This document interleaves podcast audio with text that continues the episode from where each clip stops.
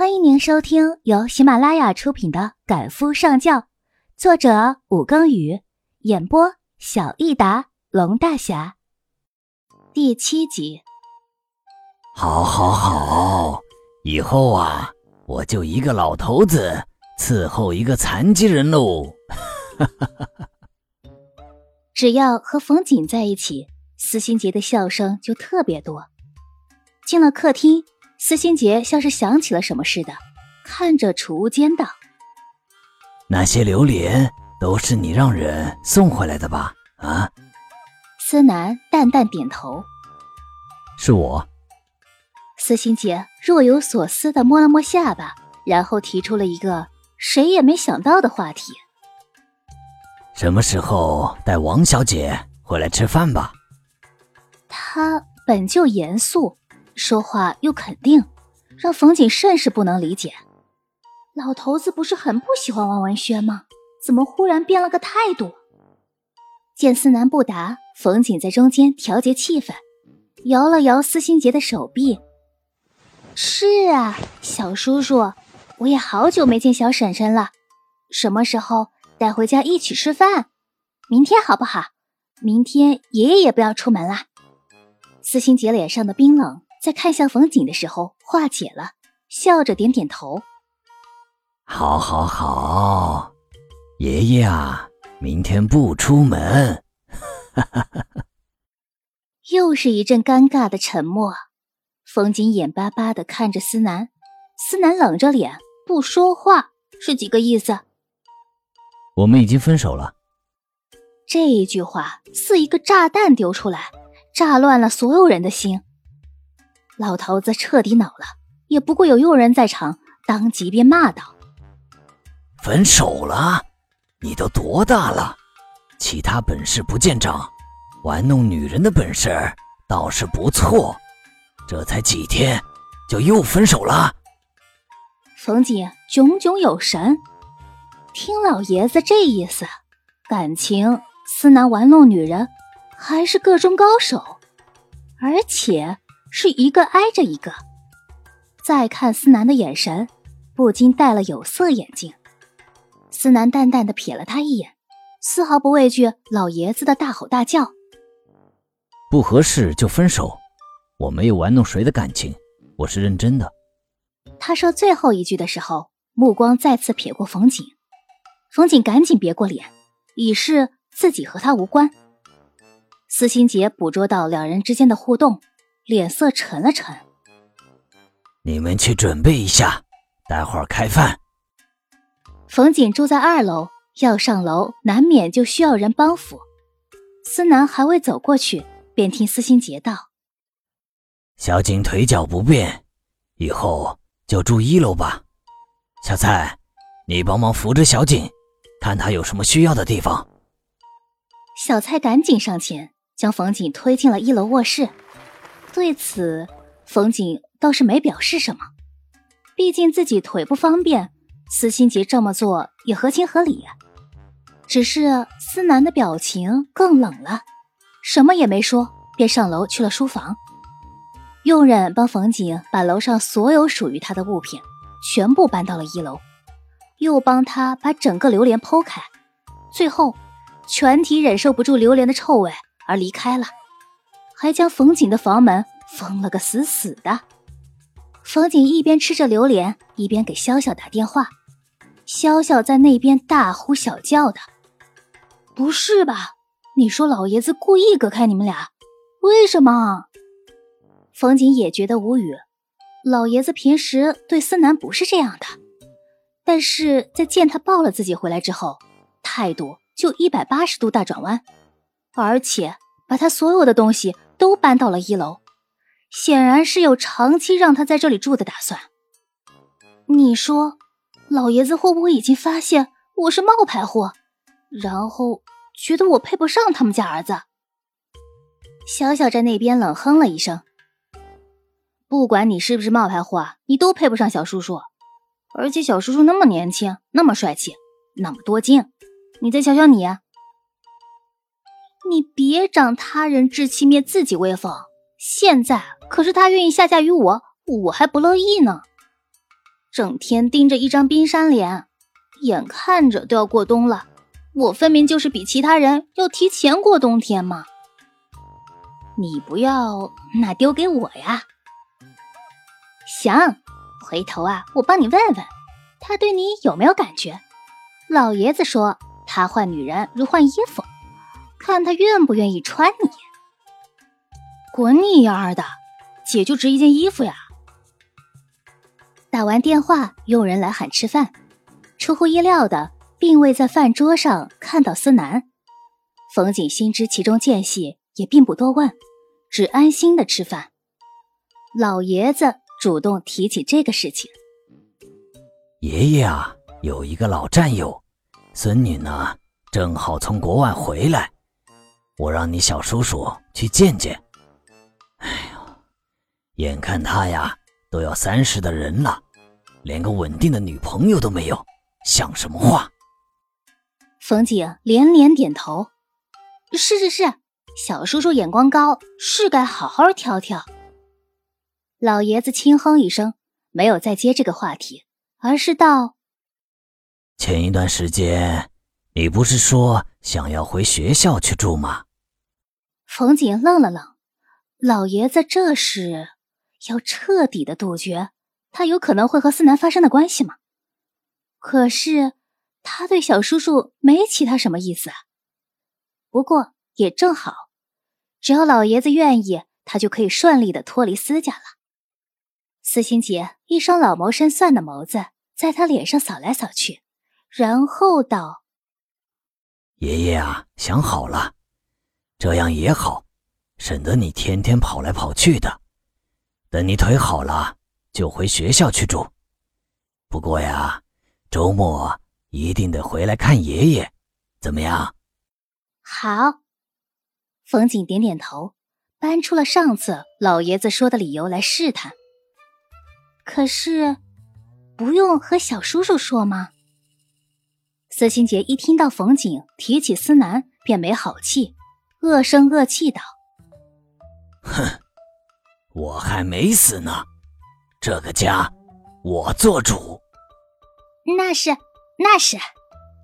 冯景连忙陪笑，一顿饭吃的无滋无味的，心中一直打鼓，不停的观察老爷子的脸色，又看不出个所以然来。若是说老爷子知道了吧，他对自己的态度却还是一如往常的好；若是说没发现的话，老爷子这么积极的隔开他和思南，算什么？莫不是，莫不是老爷子以为思南和我在那啥吧？一口血憋在冯瑾的胸口，无论如何吐不出来。不过对冯瑾来说，好的一点是有了老爷子的介入，以后他不必直面思南了。接下来连续多日，私家的气压都很低。冯锦的脚虽然依旧打着石膏，但是并不影响日常生活和上学，所以在送他去上学这件事上，就出现了这么一幕。吃过早饭以后，思南理所应当的让人把冯锦推到院子里，然后就要把他往车里抱，结果老爷子的声音在两人身后悠悠传来：“公司和小景的学校。”不在同一个方向，刘师傅呢？让他送小景。正好他冯景还不愿意让思南送呢，赶紧点头称好，心虚的看着思南道：“那就不麻烦小叔叔了。”思南的表情依旧淡淡的，倒是没反驳什么。另外就是在餐桌上，思南依旧像往常一样，把冯景爱吃的菜夹到他碗里。结果惹来老爷子的呵斥。一人一筷子，这样混着吃，不嫌不干净啊啊！哈，那么长时间都没有不干净，今天怎么忽然就不干净了？饭桌上的气压是真的越来越低了。看着饭桌上冷眼相对的父子俩，又是冯景出来打圆场。我自己夹，我自己夹。说着。站了起来，把最远的一个菜夹到了自己的碗里。思南替冯景倒了杯牛奶，还未来得及给他端过去，老爷子就再开口了：“张妈，给小姐也倒一杯牛奶。她呀，喜欢喝脱脂的。今天我刚让人买回来，在冰箱里放着呢。”冯景囧：“我什么时候喜欢喝脱脂牛奶了？脱了脂肪，那得多没味道啊！”又某日，思南在自家的百货公司巡视，然后顺带带了条新上架的裙子给冯景。女人看到裙子，哪里有不高兴的？欢欢喜喜去试裙子，结果老爷子看见，当场就冷了脸，对着思南毫不客气道：“小景才十九岁，你以为是你外面那些女人，穿成这样像什么样子？”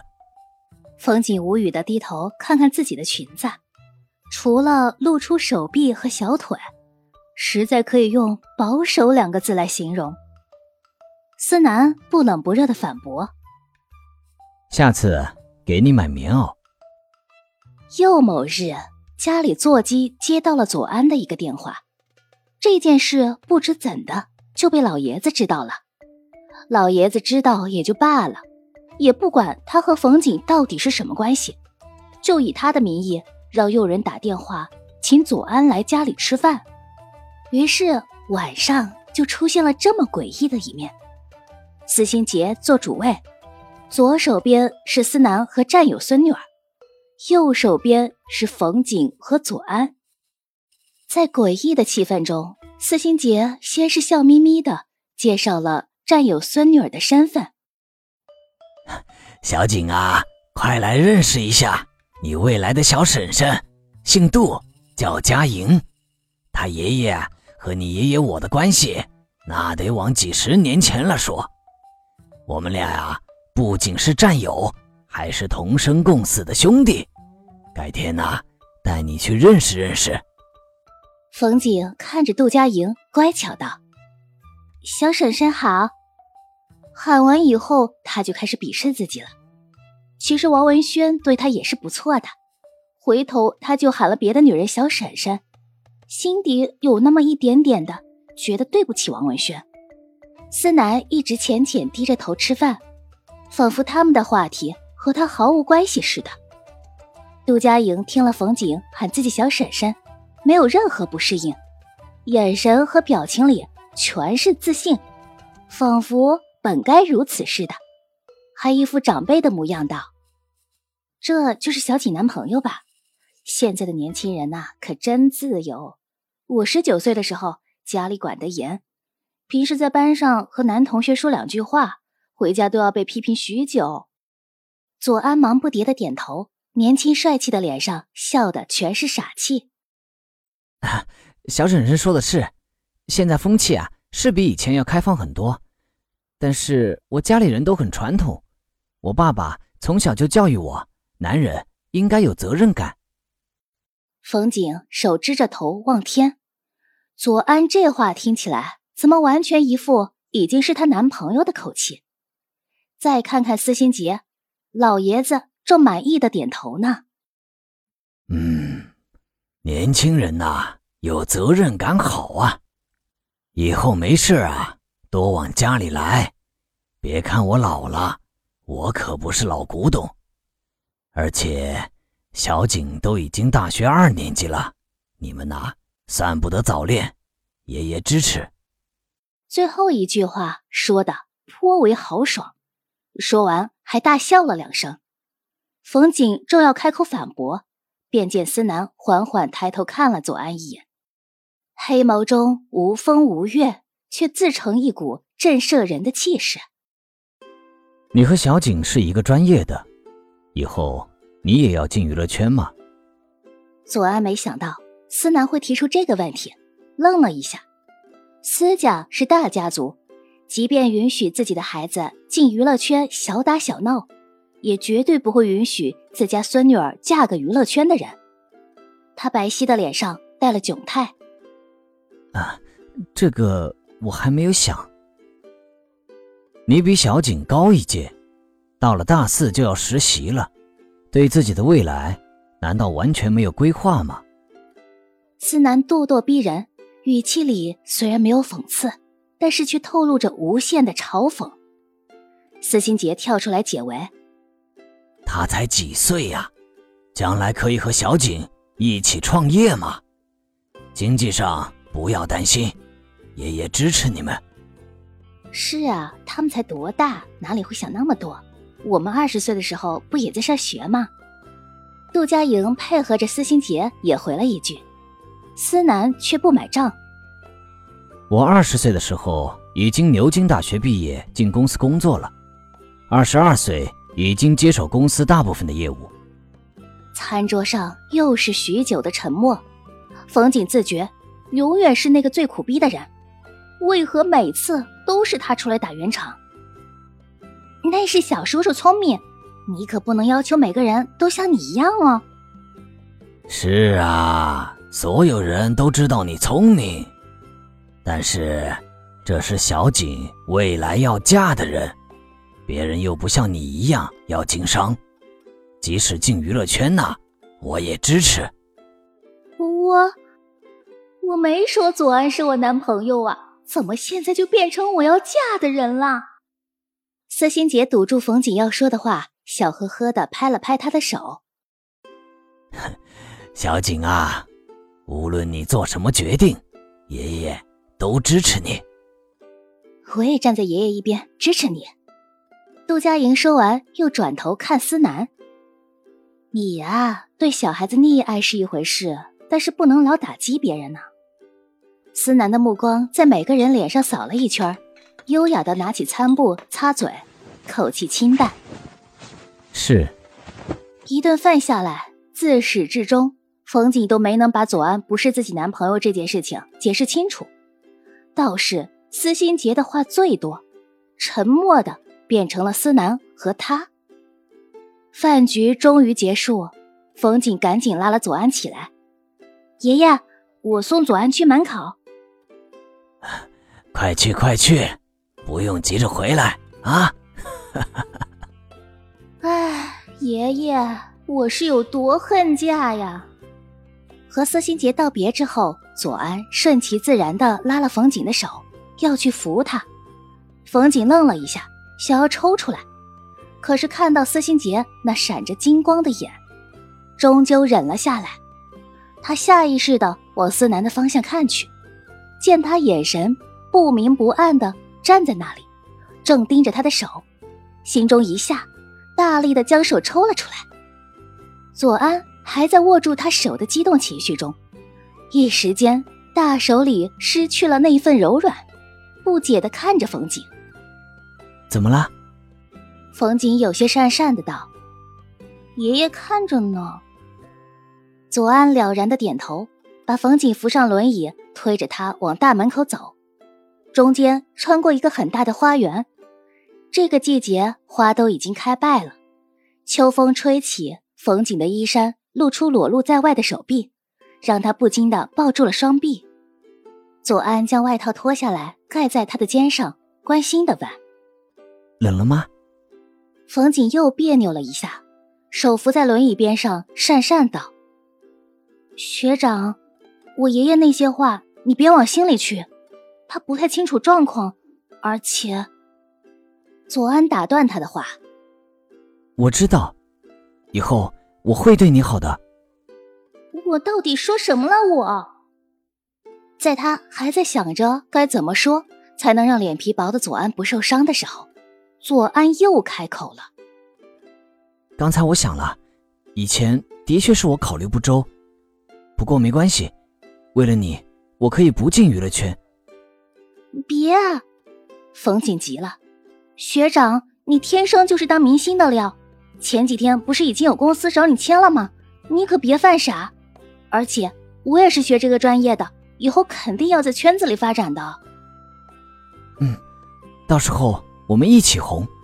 现在当明星结婚的也有很多呀。说话间，两人已经到了大门口。冯景一拍脑门：“哎呦，这可是半山上，大晚上的没车你下不去的。你等，你等一下，我让司机送你。”已经完全要把解释清楚两人之间的正确关系这件事抛到脑后了。左安拦住要打电话的冯景，转到他面前。昏暗的灯光打在他脸上，依稀能够看到他的脸上面色涨红。小景，你自己能回去吧？冯景点点头，能啊。这轮椅的方向和速度他早已掌握了。嗯，那我走了，我想走下路。他的手放在胸口，我必须平复一下我激动的情绪。然后弯一下身子，在冯景脸上亲了一口。嗯，拜拜。还不待冯景反应过来，他已经跳着跑走了，完全是一副情窦初开的少年。冯景哭也不是，笑也不是，最后化作一声傻笑。今天办的这都是什么事儿啊？听众朋友，本集播讲完毕，感谢您的收听。